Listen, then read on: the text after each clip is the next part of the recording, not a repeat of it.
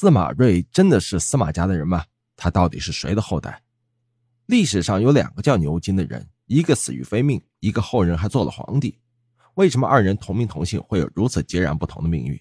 这还要从曹魏和东吴的大战说起。话说呀，有一年东吴进攻曹仁，曹仁呢便带有万夫之勇的牛金去迎战。牛金英勇奋战，为曹仁大军赢得了转移的时间，但牛金自己却被数万大军包围了。曹仁听说后啊，亲自率军营救。后来牛金进入了司马懿的麾下，跟随司马懿东征西战，立下赫赫战功，深受司马懿的赏识。可是后来，司马懿推算到，司马氏的江山将会被一个姓牛的人夺走，于是他找遍了麾下所有将领，只有牛金一个人。于是司马懿便杀了牛金一族。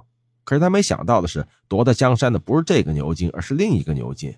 另一个牛金呢，就是西晋王司马晋府内的一名侍卫，因为长得英俊潇洒，所以被司马晋的王妃看中，二人通奸生下一子，就是后来东晋的创建者司马睿。司马懿本就是个生性多疑的人，对于他而言，只要能够保住自己的百年基业，宁可错杀一千，也不能放过一个。而这个牛金呢，也算够倒霉的，自己骁勇善战，为了司马懿南征北战，没有功劳，这也有苦劳吧？谁曾想最后竟落得如此下场，也是够可怜的。本来嘛，这伴君如伴虎，加上司马懿天生的多疑性格，这结局也着实悲惨。牛金一生没有犯过什么错，最后竟因为主上的多疑被错杀，诛九族。怎么说，他也是一名虎将，最后惨死也是挺可惜的。可是即使这样，司马氏也没有摆脱被他人夺取江山的结局。也许这一切早是命中注定吧，无可改变。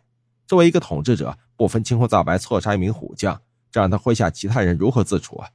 他这样做岂不是使得人人自危吗？今后还有谁愿意真心实意的为他打仗、守江山呢？也正是因为多疑，司马懿才会相信诸葛亮空城计的鬼话，错失了灭掉他的机会。如今呢？他又因为自己的多疑自损一名虎将，真的是屡教不改，可笑至极呀！